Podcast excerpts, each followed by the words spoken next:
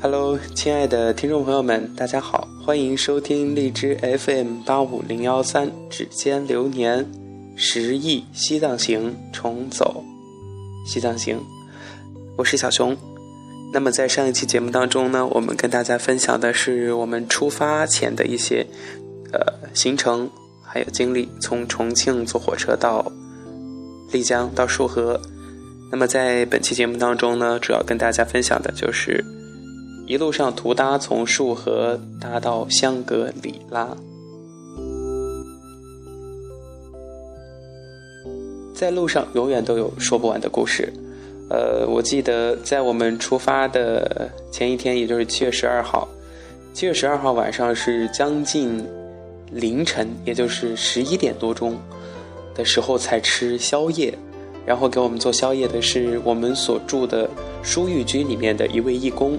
她是湖南的一个女孩，应该比我大不了几岁，大概也就二十四五岁左右。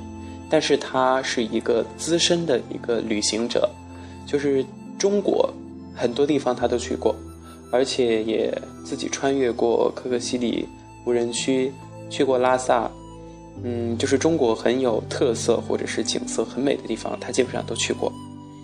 我们都叫他小妖，他很喜欢人家叫他小妖，我们叫他小妖，就是他做的东西都味道挺好的。嗯，那天晚上是将近凌晨才睡觉，第二天早上起来，所以也就起得不是太早，大概九点多钟左右。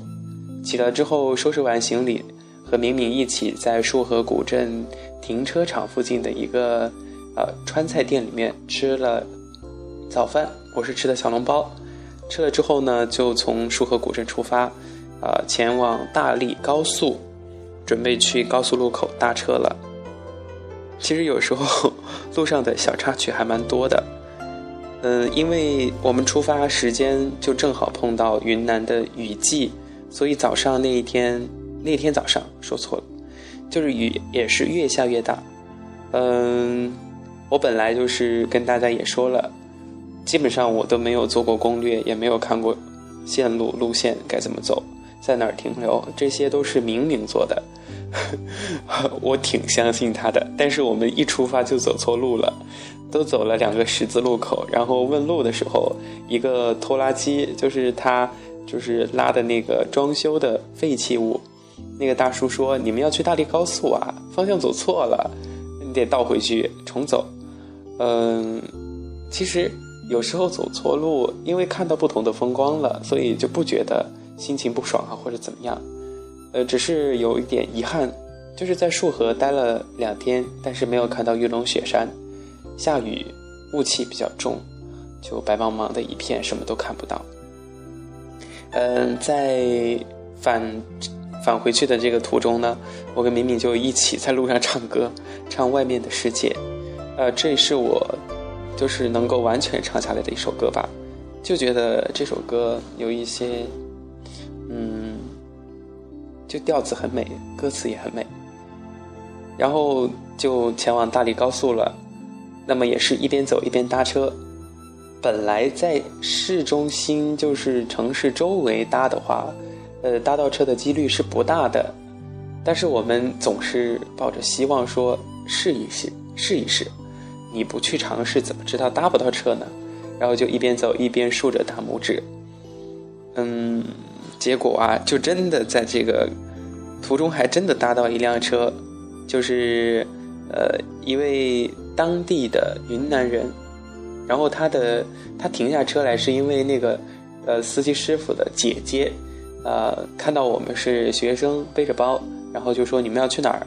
他说我们要去大理高速路口，准备去香格里拉。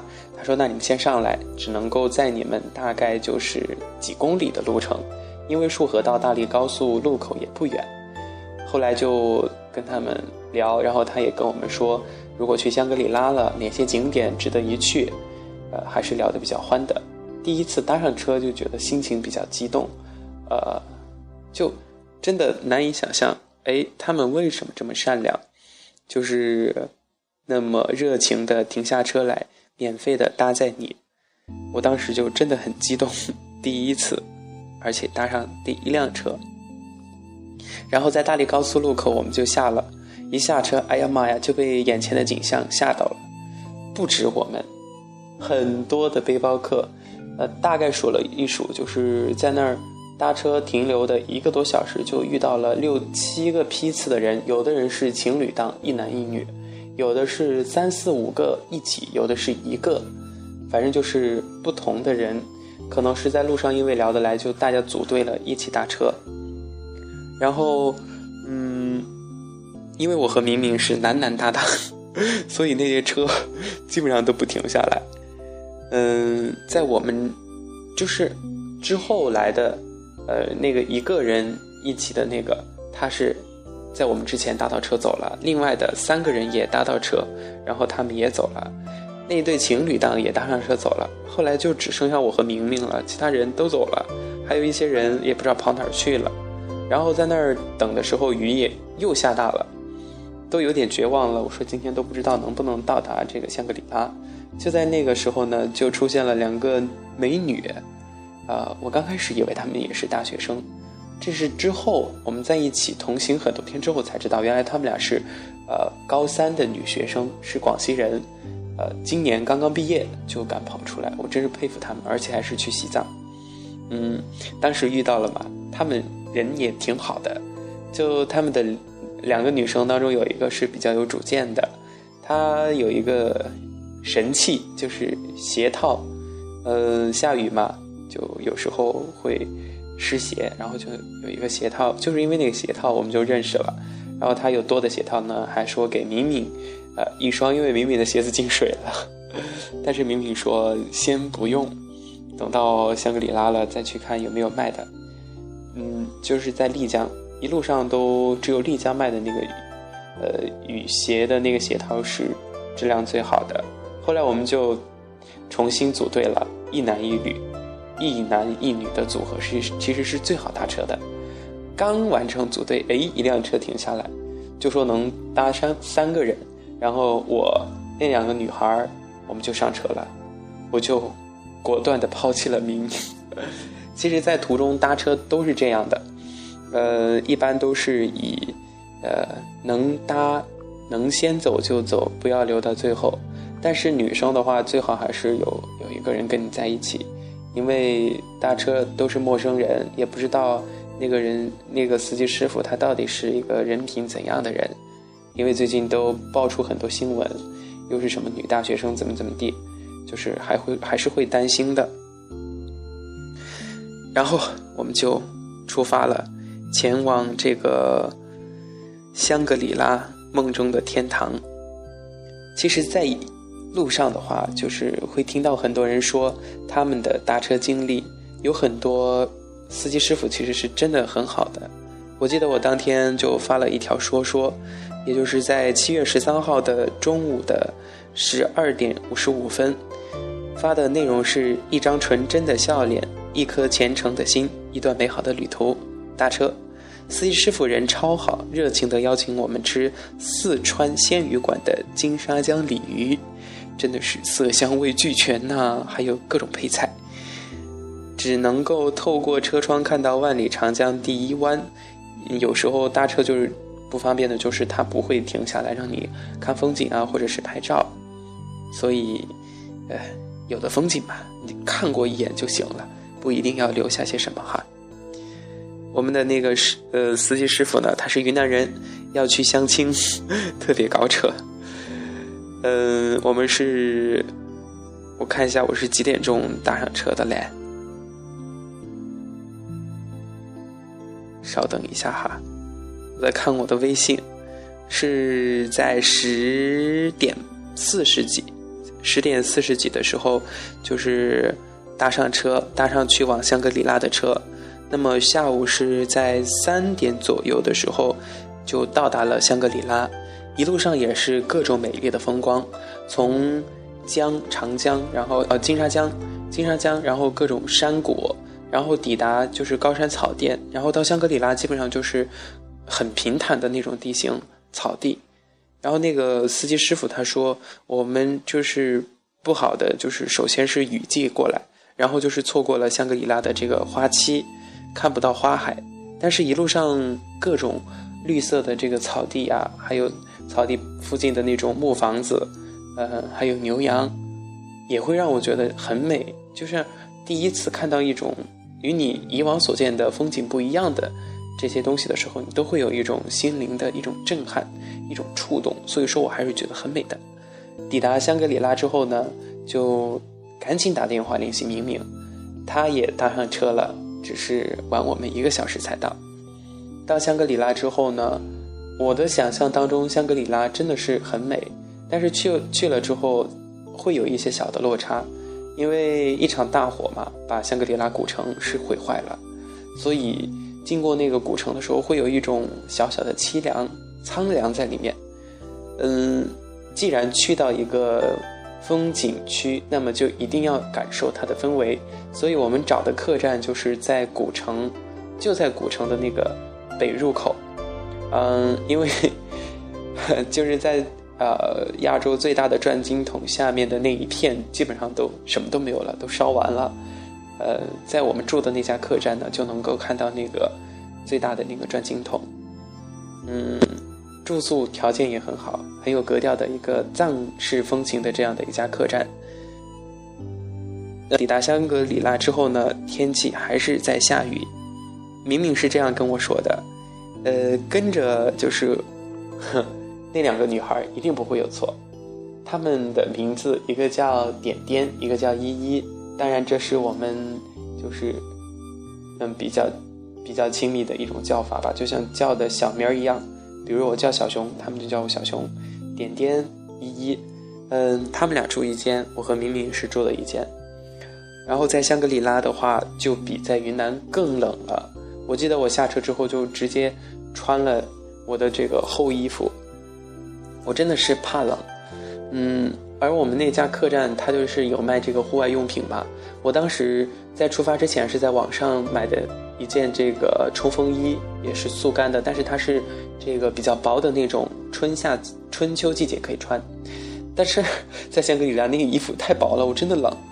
又碰巧那个客栈里的那个老板娘人很好，她说你如果要买的话，可以给你折上折，我就心动了。然后我们每个人都买了一件，就是那种呃冲锋衣，它有一个棉的一个内搭在里面，就是比较方便，有那个拉链可以。拉下来单穿也可以，就是天晴热的时候，你就穿外面那个比较薄的；冷的时候再把那个棉内棉内搭，然后拉上去，就变成了一件像棉袄一样保暖的这样的衣服。呃，客栈里的老板很好，穿上了棉内搭就喝他给我们，呃，就是倒的香醇的热普洱茶，而且他们那儿还生火了，就坐在热火。火炉边，呃，聊聊天儿，听那个老板讲故事。这家客栈呢叫做北城客栈，就是还是给我很多的感动。香格里拉给我的印象其实还是蛮好的。嗯，在香格里拉的话，基本上也没有去什么其他的地方，嗯，就。去逛了一下吧，然后第二天的时候就是去逛了他的那个香格里拉的一个寺庙，最大的那个转经筒旁边的那个寺庙，就是有很多很多金黄金啊，逛了一逛，感受一下这种宗教的气息吧。在转经筒下虔诚的冥想，想起仓央嘉措说的那一世：“我转山转水转佛塔，不为。”来生只为途中与你相见，但是后来有朋友指出说这这一句诗不是仓央嘉措写的，到现在我也没有弄明白到底是不是。我记得在那个佛寺的时候啊，有一位嗯八十岁了吧，八十岁左右的一个奶奶，她嗯很慈祥，就是对着对着我们微笑，后来我们就很热情的。就是请求想跟他合影，他也愉快的答应了，就留下了一组珍贵的照片儿在香格里拉，嗯，就是从束河到香格里拉这一段路上的话就比较顺利，一辆车就直接抵达了这个香格里拉，而且在香格里拉的话还去逛了他们的夜市，觉得高大上，挺美的。而且我的第一个邮戳也是在香格里拉的中国邮政储蓄银行邮政里面盖的。嗯，在香格里拉就瞬间的改变了我对季节的看法，因为所有的店里面他卖的衣服都是打乱了季节顺序的，左边是 T 恤，中间是衬衣长 T 长袖的那个 T 恤，然后这边是这个秋秋冬款夹克，那边还有羽绒服。那我当时就快崩溃了，我说这是什么地方？啊，就他们那儿气候真的是这样。嗯，晚上逛夜市的时候呢，买了一件毛衣，因为我自己的背包里面基本上没有什么厚的衣服。在住的客栈已经买了一件有棉内搭的这个冲锋衣，呃，还是觉得不够，以防万一，因为我们要去雨崩，雨崩是更冷的，所以就。防范自己感冒嘛，就买了一件这个毛线衣。在北城客栈又结识了新的伙伴嗯，一个叫阿宝姐姐，她是已经工作了，是辞呃请假专门出来玩去西藏。嗯，还有一位是天津的一个比我们大两三岁的一个男生，我们刚开始都叫他龙哥，后来不知不觉中他就成了大叔。我们就约定好了，就是所有人对雨崩都有一种向往，就是如果你去香格里拉的话，没有去雨崩看一看，那就相当于就没有去过，没有去过香格里拉。雨崩，以前他们说很美，我刚开始对它，其实我这个人心情还是比较平淡的，不会有那种特别的渴望，但是。听他们说的那么神乎玄乎其神的，我就觉得，哎，是不是应该看一看呀？既然都到这里来了，也耽误不了几天。然后我们就果断的、愉快的决定了，下一站就去飞来寺，去德清，去飞来寺，去雨崩。